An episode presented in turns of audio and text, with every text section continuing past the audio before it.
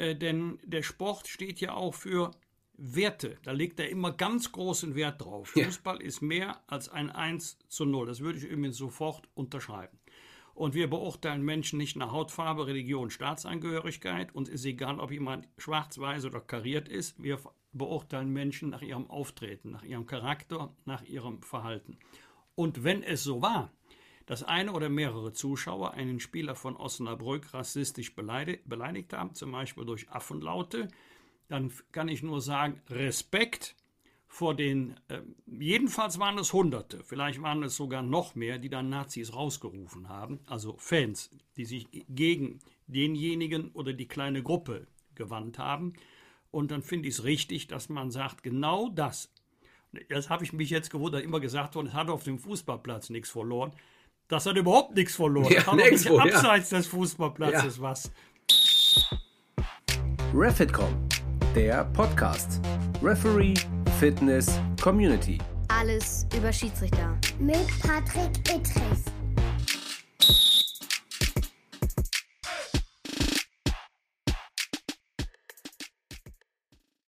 Einen wunderschönen guten Abend, guten Morgen gute Nacht, wie ich immer so schön zu sagen pflege. Die Folge der FIF 26 geht jetzt an den Start und für diese ganz spezielle Weihnachtsausgabe habe ich mir natürlich einen ganz speziellen Gast eingeladen. Viele von euch werden ihn kennen. Ein, ja, man kann schon sagen, berühmter Politiker. Wolfgang Bosbach ist bei mir im Podcast und es gibt viele Parallelen. Die größte eigentlich mein ehemaliger Präsident beim Hamburger Fußballverband, Dirk Fischer, der auch für den FC Bundestag gespielt hat der sagte mir, ja, ich weiß nicht, harter Hund. Ob das der richtige der Ausdruck ist? Nötig. der, der hat's nötig. Gerade der hat's nötig, ja. ob, das, ob das so richtig ist, wir werden es herausfinden. Wir werden uns ähm, über Themen unterhalten, wie das Ehrenamt, wie ähm, gerade vielleicht sogar äh, die Rassismusvorfälle in Duisburg, viele, eine große Themenvielfalt. Wie deckt Herr Posbach, äh, der ja großer Fan des ersten FC Köln ist, über meine Leistung vor einer Woche und wie denkt er grundsätzlich über Schiedsrichterwesen? Das werden wir gleich klären im Pfiff 26. Einen wunderschönen guten Abend. Ich freue mich, dass Sie da sind, Herr Bosbach. Ja, danke für die Einladung, Herr Ittrich. Es ist mir Ehre und Freude zugleich. Und äh, Dirk Fischer war nicht nur mein Mannschaftskamerad über viele, viele Jahre im FC Bundestag. Er war auch in den letzten Jahren mein Büronachbar in äh, Berlin. Und äh, ich glaube, sagen zu dürfen, wir sind über all die Jahre nicht nur zu Kollegen, sondern auch zu guten Freunden geworden. Und ich kann nur sagen, ich war immer froh, dass der Dirk Fischer in unserer Mannschaft gespielt hat und nicht beim Gegner. Mehr will ich dazu gar nicht sagen. Ich sage ja immer so schön, dafür freut sich ja mein Assistent Sascha Thielert, der gerade 250 Bundesligaspiele als Assistent hinter sich hat.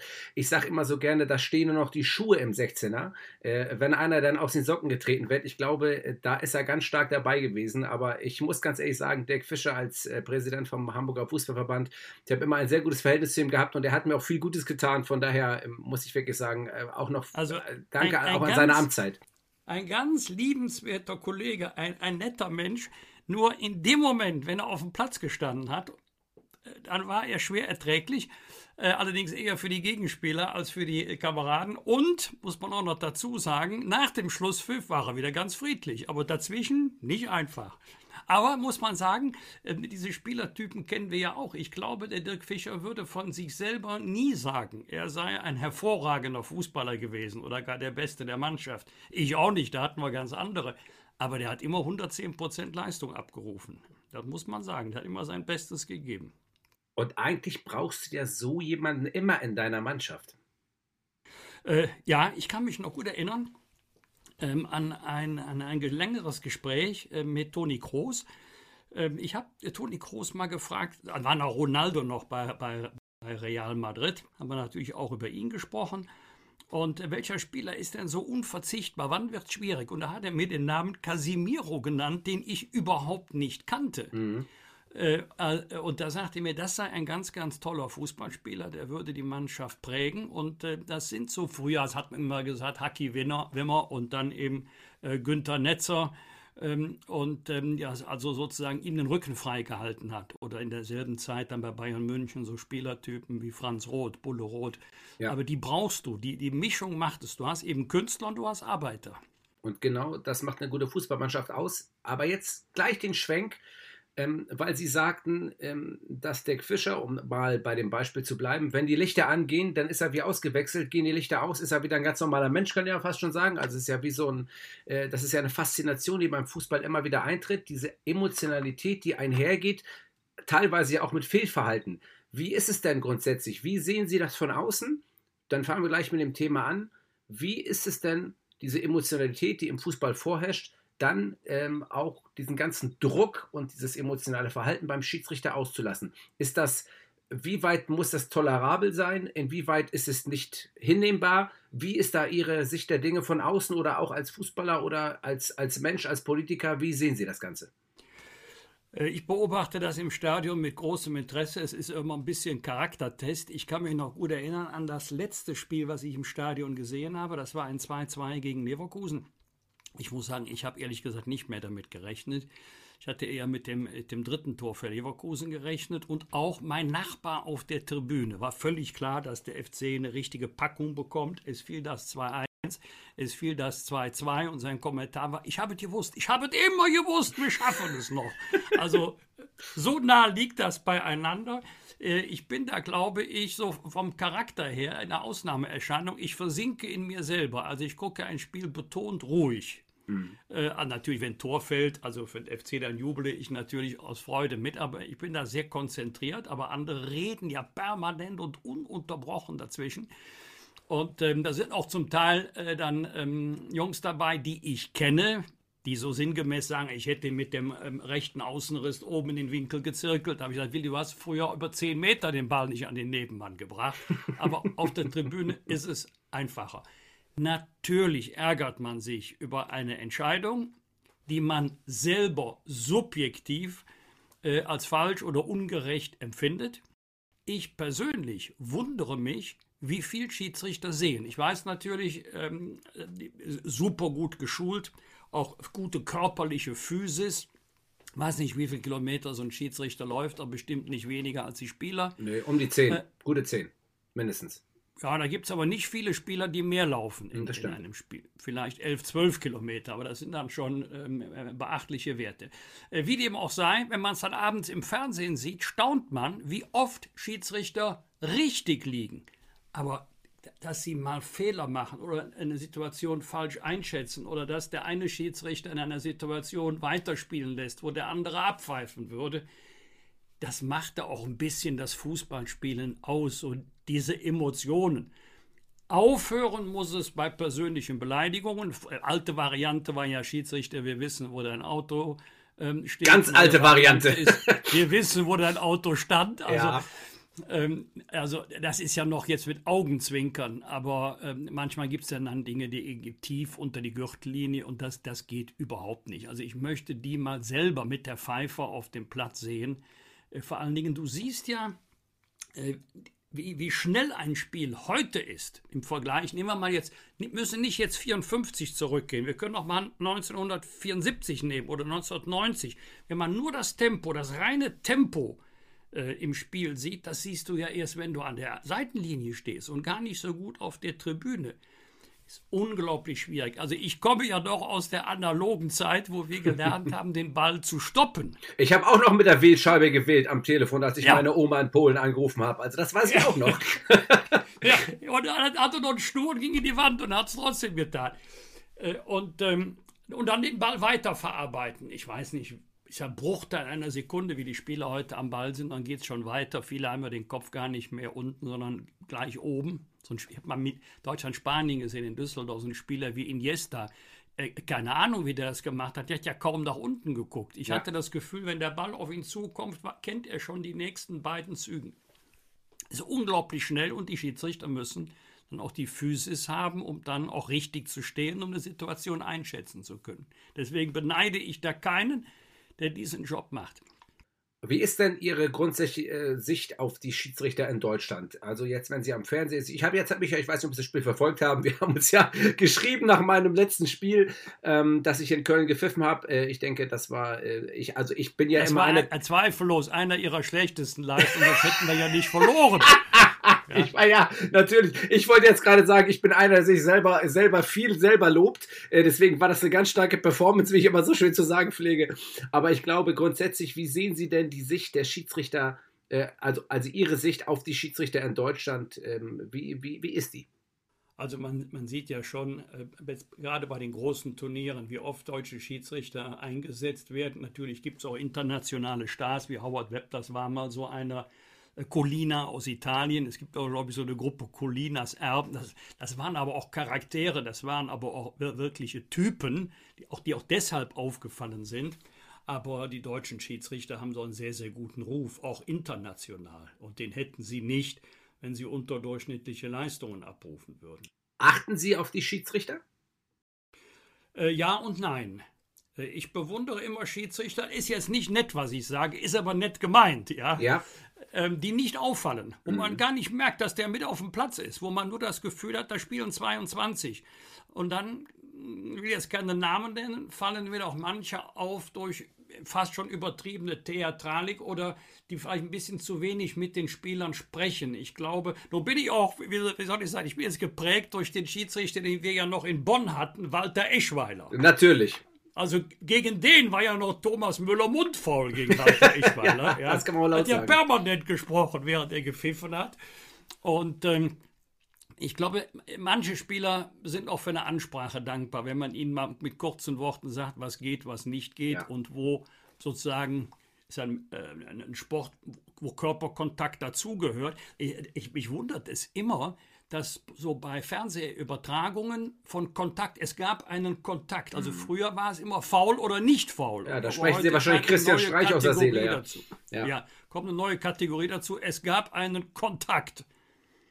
Also beim, beim, beim Eckball, wenn die Spieler dann um die Plätze ringen im Strafraum, da gibt es 150 Kontakte in 10 Sekunden. Ja, ich glaube, das rührt daher, dass wir den Videoassistenten haben. Ähm, ich glaube, das ist so eine neue äh, Redewendung oder neues Wording, wenn man ja heute neu Englisch, neu Deutsch fast schon sagt, ähm, dass man diesen Kontakt, den man ähm, im Videobild so klar definieren kann, vielleicht ausschlaggebend dafür ist, dass man sagt, es ist faul oder nicht faul. Das ist so eine neue Wortgewandtheit, die man sich wahrscheinlich angeeignet hat, äh, um besser zu definieren, was nun faul ist und was nicht faul ist. Ich bin auch eher ein Schiedsrichter, der es ja noch früher kannte, ohne Videoassistent zu pfeifen. Und äh, ich, äh, es mir auch lieber ist, das selber zu beurteilen und zu sagen, pass auf, hier gehört Härte dazu und äh, ob nun einer getroffen wird oder nicht, muss nicht immer zwingend dafür sein, dass er auch fällt. Äh, das ist ja immer das Wichtige. Warum fällt er überhaupt? Und das äh, ist als Schiedsrichter sehr schwer zu beurteilen und manchmal bist du vom Kraft des Bildes, dass dir das Bild in dieser Review Area gibt, einfach dann so so erschlagen, dass du gar nicht, gar nicht anders kannst, als deine Meinung zu ändern und auch vom Videoassistenten dann klar auch geändert wird. Und das ist halt die Schwierigkeit heutzutage, äh, was das Ganze so besonders macht.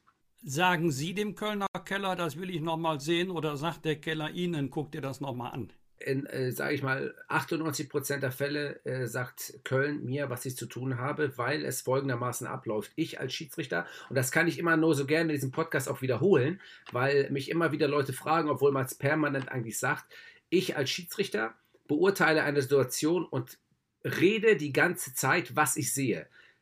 Die Videoassistenten in Köln hören mich die ganze Zeit, ich höre sie aber nur, wenn sie einen Knopf drücken und sich melden bei mir. Das heißt also, Ja. wenn es eine Situation im 16-Meter-Raum gibt, im Strafraum, beurteile ich die Situation und äh, beschreibe haarklein, was ich da sehe. Und aufgrund dieser, also aufgrund dieser Grundlage meines, meines, meiner Aussage vergleicht der Videoassistent die Bilder mit dem, was ich sehe. Gleicht sich das, dann sagt er, Mhm.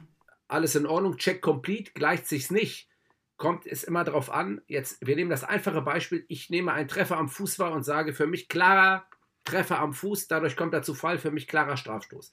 Und ich sehe als Videoassistent, der trifft ihn gar nicht am Fuß, da ist gar nichts. Dann sage ich ihm, äh, sagt er mir, Patrick, schaust dir bitte nochmal eins, äh, schaust dir bitte nochmal an, ähm, hier ist kein Treffer am Fuß, ich würde dir empfehlen, einmal das nochmal anzuschauen. Oder der trifft ihn nicht am Fuß, stößt ihn dafür aber oben und deswegen kommt er zu Fall. Ja. Dann muss es immer noch klar und offensichtlich falsch war, obwohl ich eine ganz andere Wahrnehmung habe. Das heißt also, in den meisten Fällen ist der Videoassistent derjenige, der mir sagt, äh, dass ich rausgehen soll. Es gibt einzelne Ausnahmen, wenn man merkt, das kann manchmal sein, es gibt ganz, ganz wenige Fälle, wo man als Videoassistent wirklich so ein ganz, ganz böses Gefühl hat. Eigentlich möchte man ihm rausschicken, aber die fehlen noch so 2% irgendwie gefühlt zu so einer hundertprozentigen Fehlentscheidung und der Schiedsrichter irgendwie auch so ein ganz komisches, weißt du was, aufgrund der ganzen Umstände hier, aufgrund des dicken Spiels, ich, ich gucke es mir jetzt einfach an. Ähm, das schaue ich mir jetzt an. Aber die Grundlage ist immer noch die klare und offensichtliche Fehlentscheidung, die der Videoassistent am Ende zu beurteilen hat. Ja gut, aber darüber kann man auch streiten, was klar, klar und offensichtlich ist und was nicht. Genau. Äh, es gibt ja eine Definition, das heißt, die heißt eigentlich, wenn alle am Fußball Beteiligten äh, der Meinung sind, dass diese Entscheidung falsch war. Das ist die Definition für klar und offensichtlich falsch. Tja. Und jetzt stehen wir da und denken, aha. Aber die Entscheidung kann Ihnen auch der Kölner Keller nicht abnehmen. Die müssen ihren Platz treffen. ich bin der Entscheider. Ich bin der Entscheider. Der Köl also in Köln ist nur die Entscheidung zu treffen, war es klar und offensichtlich falsch. Wir diskutieren ja in letzter Zeit immer wieder darum, es gab ja viele Spiele, wo wir, warum schickt er ihn nicht nochmal raus? Da hört, hört man ja immer ja, wieder. Mönchengladbach. Ja, wa warum schickt man ihn nicht nochmal raus? Und ähm, das ist eben das Problem, das wir haben, dass man dann keine Grenze mehr ziehen kann. Wo zieht man die Grenze? Zieht man die Grenze bei 50 Prozent Strafstoß, mhm. bei 60, bei 70? Und das ist das Problem, dass man so aufweichen würde, dass du wahrscheinlich nur noch draußen gehen würdest. Ich finde es grundsätzlich richtig, wie wir es handhaben. Aber ähm, ja, ich glaube, weil ja Menschen am Werk sind, ist es immer noch so, dass wir da ein riesiges Problem haben, äh, dass viele Ermessensentscheidungen einfach auch nicht akzeptiert werden, weil man sagt, jetzt sitzt da einer, der hat eine Kontrollfunktion und jetzt funktioniert es immer noch nicht. Mhm. Und das, das wir, wir, kriegen das nicht 100% gerecht. Es wird, wird immer Restzweifel geben, ob die Entscheidung jetzt so fallen musste oder ob auch eine andere Entscheidung vertretbar gewesen wäre. Ganz genau. Herr Bosbach, Sie waren ähm, lange Zeit äh, Fraktionsvize, ist das richtig? Ja, fast zehn Jahre. Fast zehn Jahre. Und dann waren Sie zuständig im Innenausschuss für Sport, um jetzt mal den Schwenk zu drehen, auch viel mit äh, Flüchtlingspolitik etc. zu tun gehabt. Ja, äh, der guten Ordnung halber, das ist jetzt ja. halb richtig. Das ist halb richtig. Ich, wie, wie, als, wie? Ja, genau. Als ich ähm, fast zehn Jahre lang, war damals der Dienst älteste stellvertretende Fraktionsvorsitzende, äh, äh, zuständig war, also für Innen und Recht, da gehörte Sport zu meinem Aufgabenbereich. Okay. Das stimmt. Das ist richtig. Weil Sport ressortiert in der Bundesregierung im Bundesinnenministerium. Ja. Als ich dann später Vorsitzender des Innenausschusses wurde, war ich nicht mehr zuständig, denn der Deutsche Bundestag hat einen eigenen Sportausschuss. Mhm. Okay. Also, also ein Teilbereich der Aufgaben des Innenministeriums war nicht im zuständigen Innenausschuss, sondern ja. im Sportausschuss. So ist es heute auch noch. Ah, okay.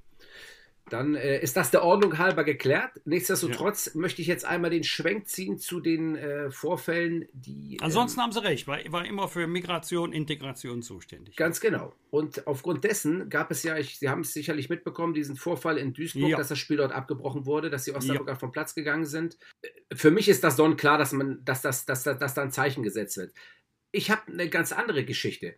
Es kamen die Fragen bei mir auf, äh, Social Media ist ja heute ein großes Thema ähm, warum wird das nicht einfach gemacht, wenn äh, tausende Zuschauer Spieler beleidigen, Schiedsrichter beleidigen, den Gegner beleidigen? Warum wird das geduldet? Warum sagt man da nicht einfach auch? Jetzt setzen wir mal ein Zeichen. Also das muss ja nicht sanktionslos bleiben. Ähm, ich habe auch ehrlich gesagt noch nie erlebt, dass jetzt Tausende kollektiv äh, den Schiedsrichter beleidigen, dass die pfeifen bei einer Entscheidung, mit der sie nicht einverstanden sind. Ja, das, das, dann musst du jedes Spiel abpfeifen. Das wird es immer geben. Es kann auch nicht so sein, dass das Verhalten von Zuschauern am Ende darüber entscheidet, ob das Spiel ordnungsgemäß zu Ende gebracht wird oder nicht. Mhm. Hier ist die Problematik eine etwas andere, äh, denn der Sport steht ja auch für Werte, da legt er immer ganz großen Wert drauf. Ja. Fußball ist mehr als ein 1 zu 0. Das würde ich übrigens sofort unterschreiben. Und wir beurteilen Menschen nicht nach Hautfarbe, Religion, Staatsangehörigkeit. Uns ist egal, ob jemand schwarz-weiß oder kariert ist. Wir beurteilen Menschen nach ihrem Auftreten, nach ihrem Charakter, nach ihrem Verhalten. Und wenn es so war, dass eine oder mehrere Zuschauer einen Spieler von Osnabrück rassistisch beleidigt haben, zum Beispiel durch Affenlaute, dann kann ich nur sagen, Respekt vor den, äh, jedenfalls waren es Hunderte, vielleicht waren es sogar noch mehr, die dann Nazis rausgerufen haben, also Fans, die sich gegen denjenigen oder die kleine Gruppe gewandt haben. Und dann finde ich es richtig, dass man sagt, genau das. Das habe ich mich jetzt gewundert, immer gesagt worden, es hat auf dem Fußballplatz nichts verloren.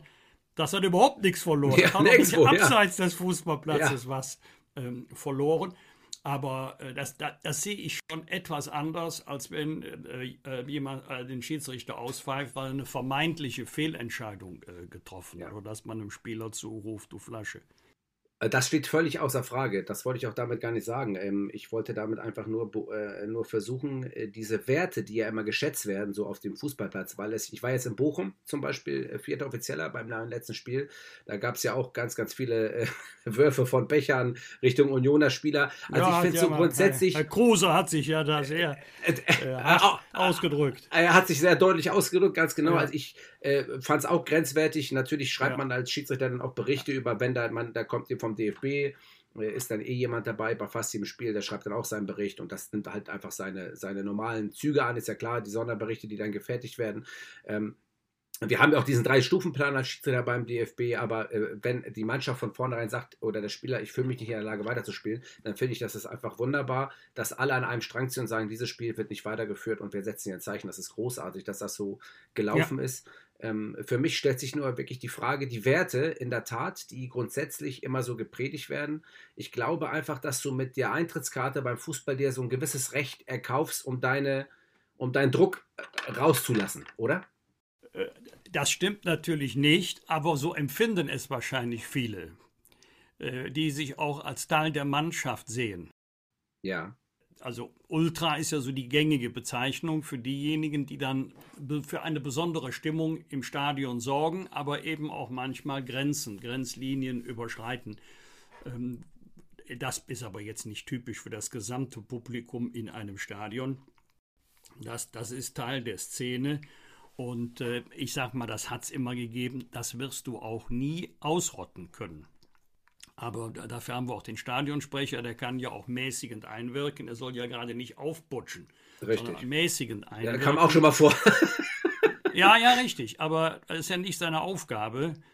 Äh, Also der soll das, was in Köln, das Trömbelchen und dann soll er vor Begeisterung rufen. Aber ähm, wenn man merkt, die Stimmung kippt in einem Stadion und das hat mit Sport oder Sportlichkeit oder Fairness nichts mehr zu tun, dann kann er auch ruhig einmal ein paar ernste Worte ähm, an die Zuschauer richten. Und ich behaupte mal, die meisten akzeptieren das dann auch. Für jeden, wenn Zehntausende in einem Stadion sind, wenn ein Spiel auf der Kippe steht, aufgeheizte Atmosphäre und es soll ja sogar schon ähm, auf den Tribünen Leute gegeben haben, die nicht stocknüchtern waren, dann rutscht auch einem sicherlich mal was raus.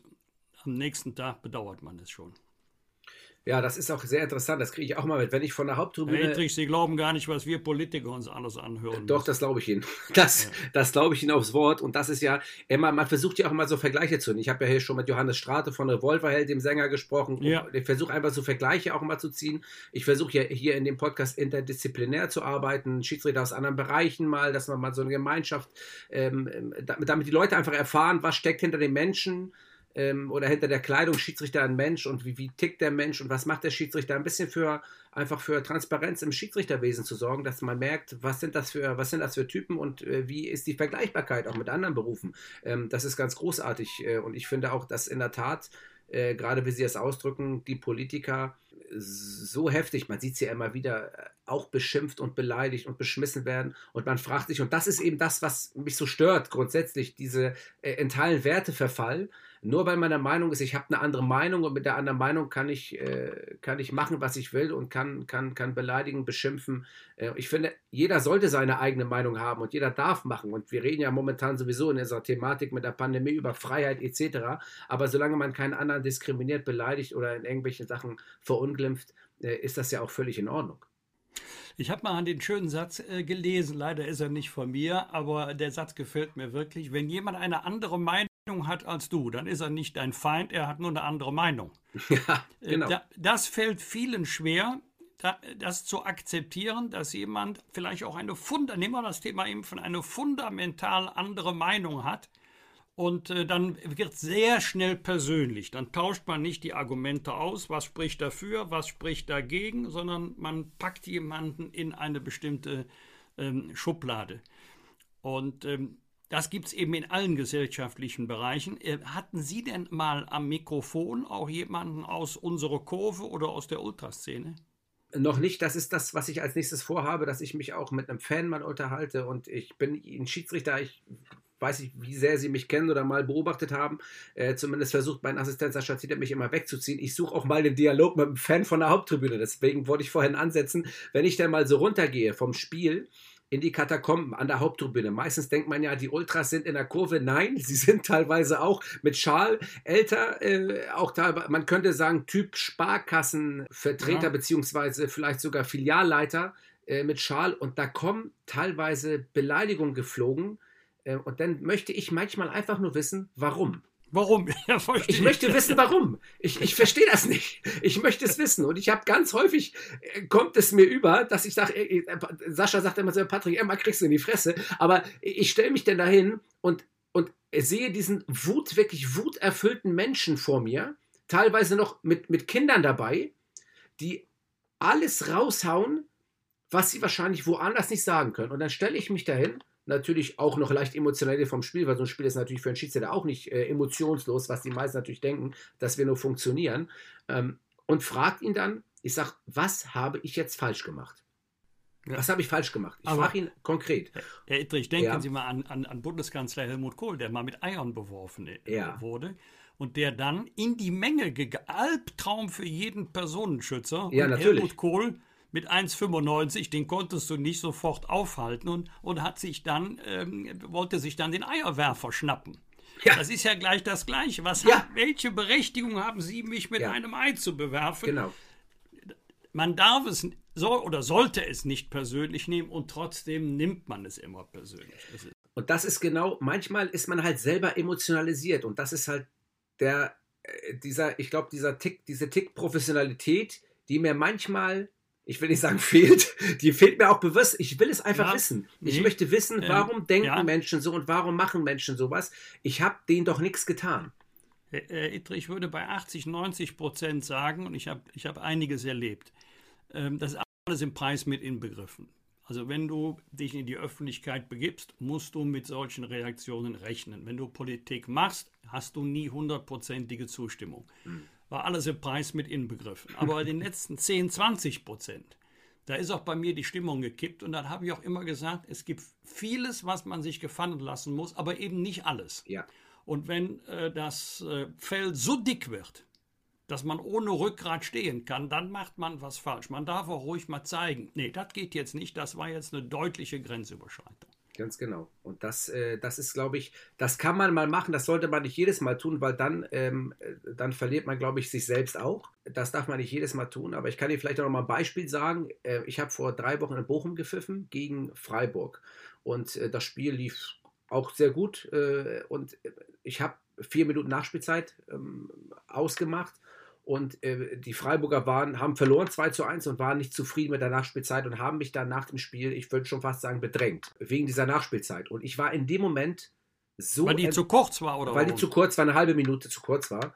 Und ich war so enttäuscht über das Verhalten der Freiburger, weil ich die grundsätzlich als, auch wenn sie emotionale, eine emotionale Mannschaft mit einem emotionalen Trainer sind und ich äh, die Mannschaft eigentlich sehr gut kenne durch meine Langjährigkeit in der Bundesliga, war ich persönlich enttäuscht von diesem Verhalten dieser Mannschaft mir gegenüber sich so äh, aufzuführen, nur wegen dieser halben Minute Nachspielzeit.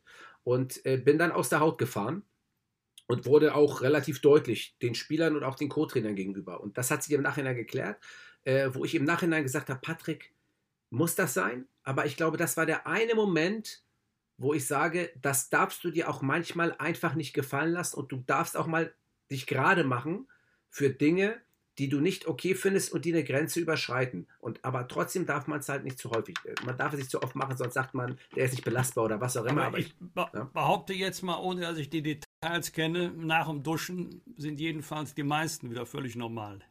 Total. Das ist ja das Interessante. Deswegen sage ich ja, diese Emotionen, die während des Spiels hochkochen, die begründen für die meisten ja ihr Fehlverhalten. Und das lasse ich halt auch oft nicht durchgehen, weil ich finde, dass es kein Totschlagargument ist. Naja, aber äh, die stehen ja unter einem ungeheuren Druck. Und jetzt nehme ich jetzt nicht materiell oder finanziell, sondern ich denke immer, äh, boah, was machst du dann? Ich weiß nicht, Bochum 30.000 Zuschauer, das Stadion wird sicherlich voll gewesen sein. Die spielen ja auch im, im Grunde spielen die Jungs ja eine gute Saison äh, in, in Bochum. Millionen an den Fernsehern, Erwartungshaltung hoch. Und wenn man jetzt guckt, wo Freiburg steht in der Tabelle zur Halbzeit, konnte selbst Patrick Ittrich nicht verhindern. Ja, ja, ja, das mag. Das, ich will irgendwo, irgendwo jetzt Champions League Platz, ne? Ja, diesen Champions League Platz, ganz genau. Und das mag sicherlich auch in dem Moment, als, es, äh, als sie da verloren haben, auch, äh, auch glaube ich, das dritte Mal in Folge nicht gut gespielt oder verloren und dann natürlich auch enttäuscht. Und dann wird natürlich irgendwo jemand gesucht. Ja, irgendeiner muss es ja schuld sein. Weil irgendeiner muss natürlich schuld sein, das ist meistens der Schiedsrichter. Aber was ich damit nur sagen will, damit die, damit die Zuhörer auch, es auch mal äh, verstehen, dass auch der Schiedsrichter auch mal Emotionen zeigen darf. Ähm, also zumindest ist das mein Verständnis vom Menschen Schiedsrichter. Äh, ich, ich halte das sogar für ganz wichtig, äh, weil man sonst den Eindruck gewinnt, da ist ein cooler Hund, dem ist ja alles egal. Ja. Man darf auch, man darf auch ruhig mal heute so nicht. Wenn jemand glaubt, Kritik üben zu müssen, aber bitte unter Einhaltung mitteleuropäischer Umgangsformen so nicht. Ja, ganz genau. Dann hätten wir das Thema auch abgearbeitet. Jetzt kommen wir mal ganz kurz zum Ehrenamt, äh, Herr Bosbach. Ähm, die Schiedsrichterwesen und das Ehrenamt grundsätzlich. Ich mag übrigens das, ich mag übrigens das Wort Ehrenamt nicht. Das ist für mich zu staatstragend. Ähm, ich finde, Ehrenamt hört sich zu, ich weiß nicht, ob sie, mich nach, ob sie das nachvollziehen kann, wie ich es meine. Ich finde, wenn man, also das ist ja ein Hobby. Ehrenamt ist meistens ja ein Hobby, das macht man, weil man das gut findet, weil man zur Sache steht, weil man daran Spaß hat. Ich finde, man sollte das umbenennen.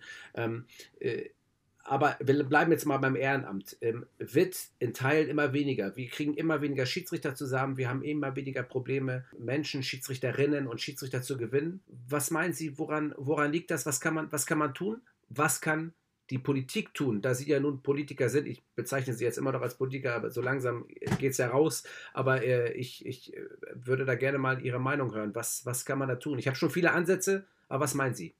Nee, nee, das, äh, was Sie gerade beschrieben haben, das ist schon äh, richtig. Wenn jetzt nicht Corona wäre, dann wäre ich bis zum 22. Dezember auch jeden Tag unterwegs. Ich habe kein politisches Amt mehr, im, mehr inne, das stimmt. Aber das politische Interesse und die Leidenschaft ist ja geblieben. Ich war ja auch ähm, für das Thema Ehrenamt lange, lange Jahre zuständig. Ähm, jetzt kommen auch die geburtenschwächeren Jahrgänge. Das, also wir reden jetzt von denen, die jetzt 18, 20 werden. Das ist ja ähm, ein deutlicher Unterschied. Also als meine Mutter ihren Sohn bekam, hatten wir 60 Millionen Einwohner und über eine Million Geburten. Jetzt haben wir 82 Millionen Einwohner und etwa 700.000. Und wir ersetzen ja die El Elterngeneration nur zu zwei Drittel. Ja. Und viele fragen sich, ich sage viele, nicht alle, was bringt mir das? Was habe ich davon? Und wenn man dann sieht, äh, äh, ist ja nicht nur verbale Auseinandersetzung, ist ja teilweise auch gerade in den unteren Ligen, äh, da geht es ja auch handfest zur Sache, dass dann viele sagen, nee, das tue ich mir nicht an menschlich für mich verständlich, aber ohne Schiedsrichter kann kein Fußballspiel stattfinden. Das, das, ist ja das Problem. So, das ist eben auch meine Sorge oder meine Beobachtung, dass es immer schwerer wird, weil dann anders als in der Bundesliga oder in Bundesligen, erste, zweite Liga, äh, da unten ja allenfalls eine marginale Aufwandsentschädigung bezahlt wird. Richtig. Also Kosten-Nutzen-Relation. Jetzt, äh, Ittrich, jetzt kommt ein großes Aber. Wir haben aber auch in der Flutkatastrophe das Gegenteil erlebt. 14. Ähm, 15. Juli, Ahrtal äh, überschwemmt, Katastrophe äh, apokalyptischen Ausmaßes und dann gibt es sofort zwei Gruppen. Am nächsten Tag fahren Hunderte auf die Aussichtsplattform, ist ja sehr, sehr schön. Ahrtal ist ja zum Niederknien schön und machen ihre Selfie-Aufnahmen, äh, Bilderaufnahmen, Selfies und halten ähm, ihre Kamera auf das dramatische Geschehen, um das anschließend ins Netz zu stellen. Aber Tausende, Tausende bis heute fahren dahin, packen an, äh, teilweise über Monate hinweg. Mhm. Und die fragen nicht, was habe ich davon, was bringt mir das? Die sehen die Not anderer Menschen, ziehen sich Arbeitskleidung, Arbeitshandschuhe an und dann geht's los und krempeln die Ärmel hoch. Das gibt's auch. Äh, und ähm, das ist auch beeindruckend. Ein Pastor hat früher mal gesagt, ist die Not groß, ist die Kirche voll. Man kann ja. es auch anders sagen.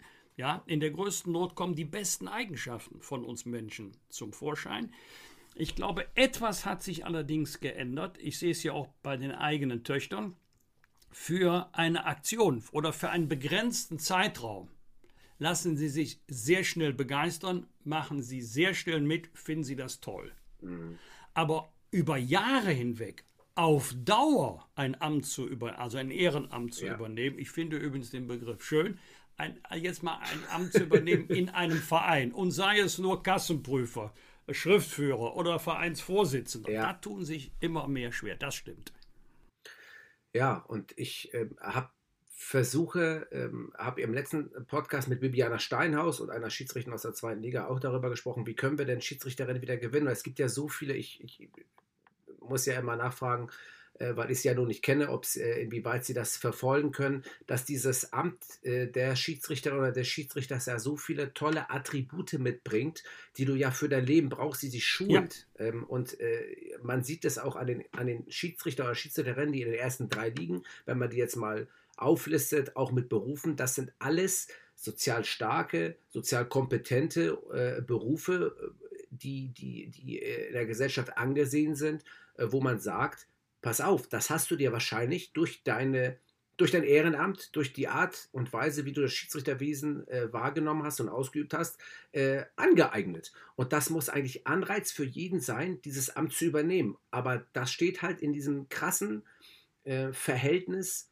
zu, ich habe keine Lust, mich beschimpfen zu lassen, äh, ich kriege eine minimale Aufwandsentschädigung.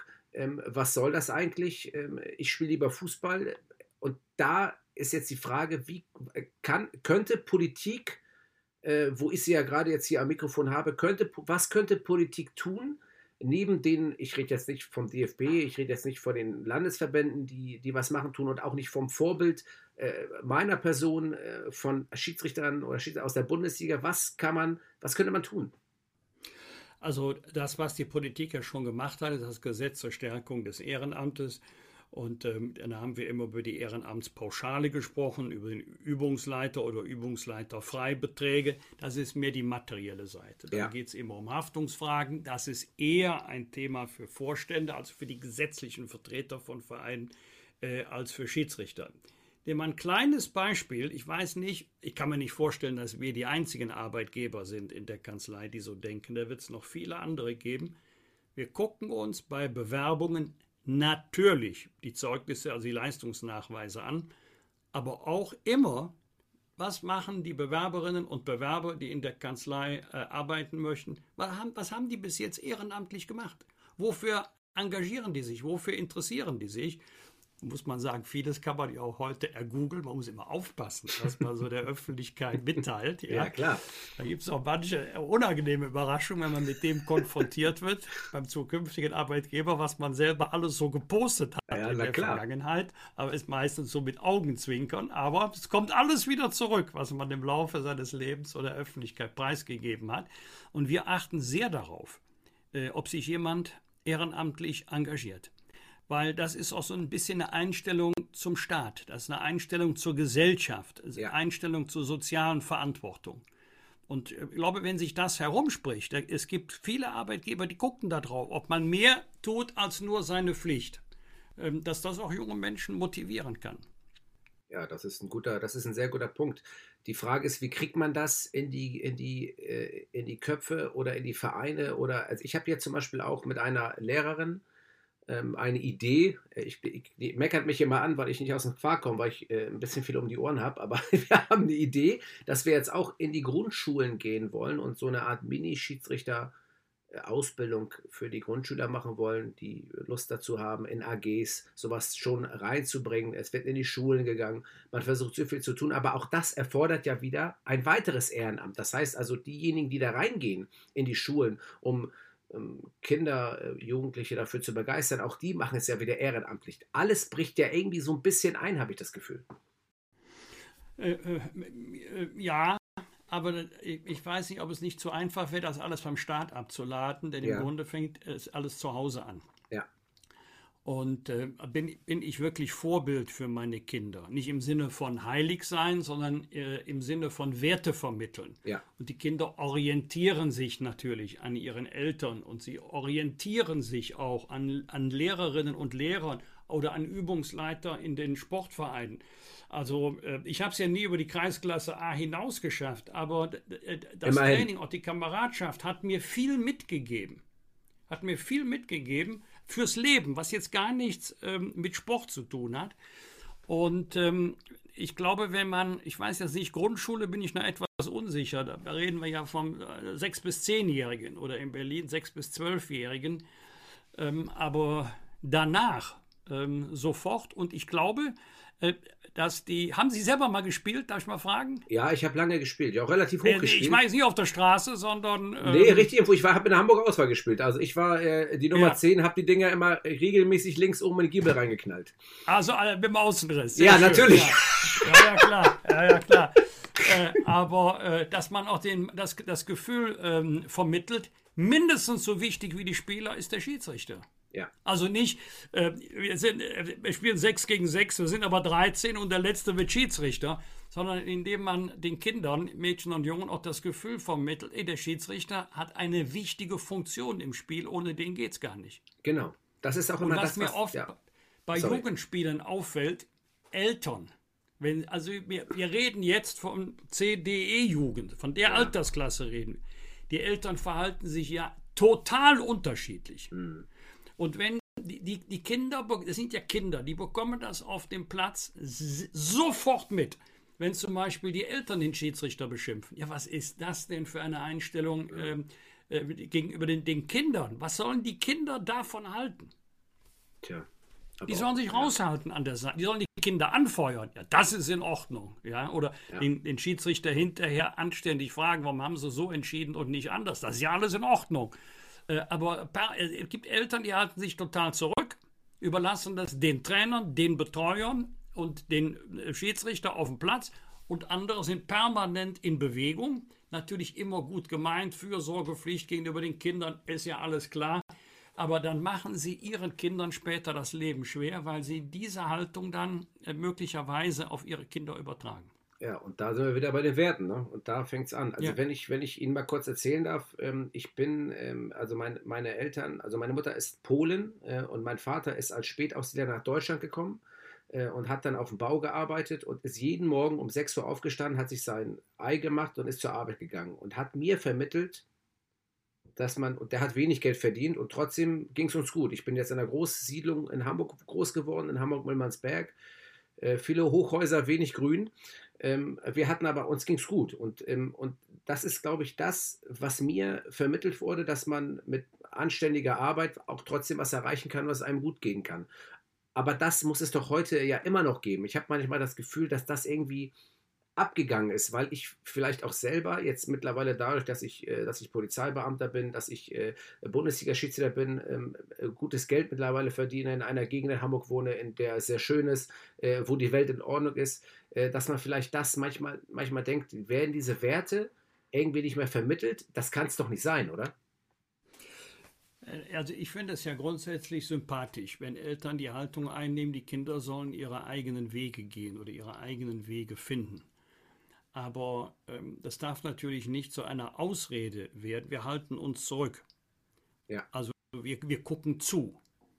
Und ähm, ich bin ja völlig anders erzogen worden. Also ich glaube, das war, wir reden jetzt von 50er, 60er, ja, das war damals so. Mutter war eher die Güte in Person, Papa war relativ streng, aber beide haben ihre Kinder unendlich geliebt, meine Schwester und mich. Und Mama, meine Mutter lebt ja noch, die wird jetzt 94, ist aber auch eine Gnade im Kopf noch völlig fit.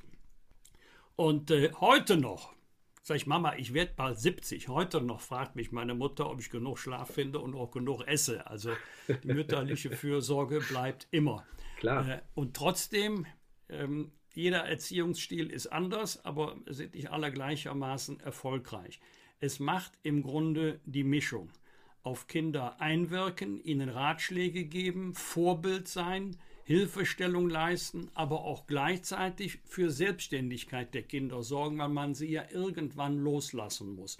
Und in dem Moment, wenn man sie loslassen muss, ähm, ist ja auch schön, wenn sie dann immer freiwillig wiederkommen, wenn sie gerne nach Hause kommen Ja. und nicht nur Weihnachten, weil sie glauben, sie müssten kommen. Ja. Wir haben eine Tochter, also ging gar nicht mehr mit Papa und Mama und seitdem sie ausgezogen ist, ist sie ganz häufig wieder bei uns. Das ist die, die am häufigsten bei uns zu Hause ist. Wir freuen uns natürlich darüber, ähm, aber ich glaube, dass es wichtig ist, dass man den Kindern sagt, was geht, also wo der Toleranzrahmen ist und was nicht geht. Also auch Grenzen ziehen. Das hat auch was mit Liebe zu tun. Klar. Ja, ich, ich, ich kann da ein Lied von singen. Wie gesagt, meine große ist 18.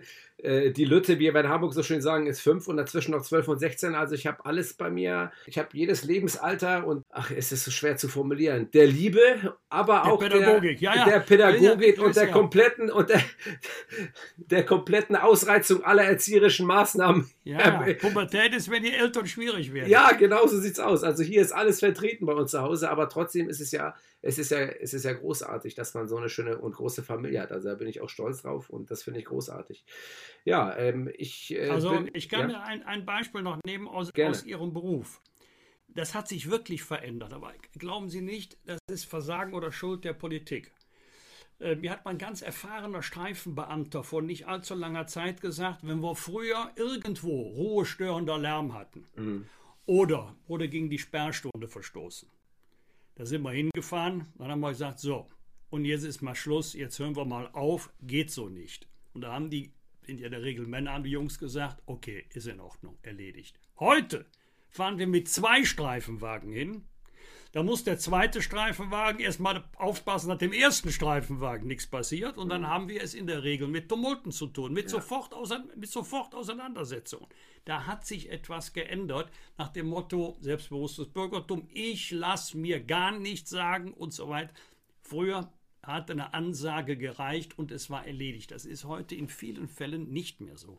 Mir hat mal eine junge Beamtin, ich war ja zwei Jahre lang Leiter der Sicherheitskommission des Landes Nordrhein-Westfalen, ich mache jetzt mal die Kurzfassung, Parken in der zweiten Reihe. Also ein, ein, lächerlicher Verkehrsverstoß, Parkverstoß, sofort Tumult, 10, 15 junge Männer um die Beamtin herum, macht keine Polizistin gerne, holt dann Kollegen zur Hilfe, weil es war in einer Großstadt, dann geht's schnell, Tumult aufgelöst, Ende. Abends um 10 Uhr klingelt es an der Haustür der Polizistin. Zwei junge Männer stehen an der Tür, die vormittags dabei waren. Und sagen dann ihrer Kollegin, wir wollten Ihnen nur einen schönen guten Abend wünschen. Und drehen sich rum und gehen. Und wir zwei wissen, das ist keine Drohung, das ist keine Beleidigung, das ist keine Bedrohung, das ist rechtlich irrelevant. Wir zwei wissen aber auch, das heißt, wir kennen dich, wir wissen, wie du heißt, wir wissen, wo du wohnst und das machst du nicht noch einmal.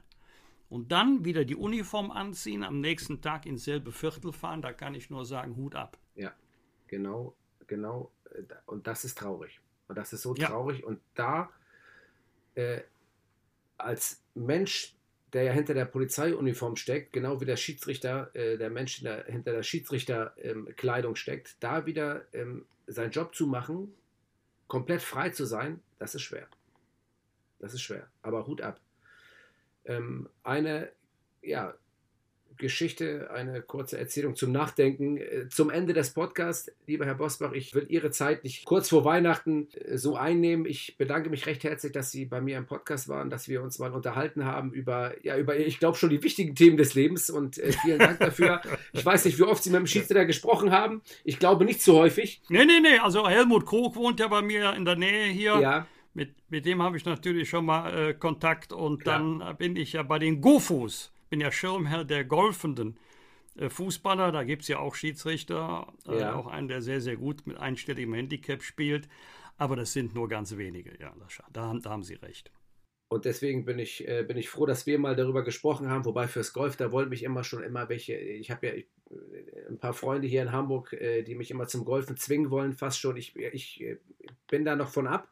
Aber irgendwann wird es wahrscheinlich kommen. Aber ich möchte das nicht. Eigentlich möchte ich es nicht. Ich betrachte das. Ich, wahrscheinlich werde mich jetzt So. die Golfer werden mich verfluchen. Äh, aber ich werde sagen, so einen Ball wegpölen, sagt man ja in Nordrhein-Westfalen, und dann hinterhergehen, äh, 20 Kilometer, das ist nicht meins. Also ich weiß gar nicht. Herr, Herr Ittrich, ich Ja. habe mich 65 Jahre erfolgreich dagegen gewehrt, Ja. Golf zu spielen. Ich habe immer gesagt, was soll ich mit Golf? Ich bin Sportler. Ja!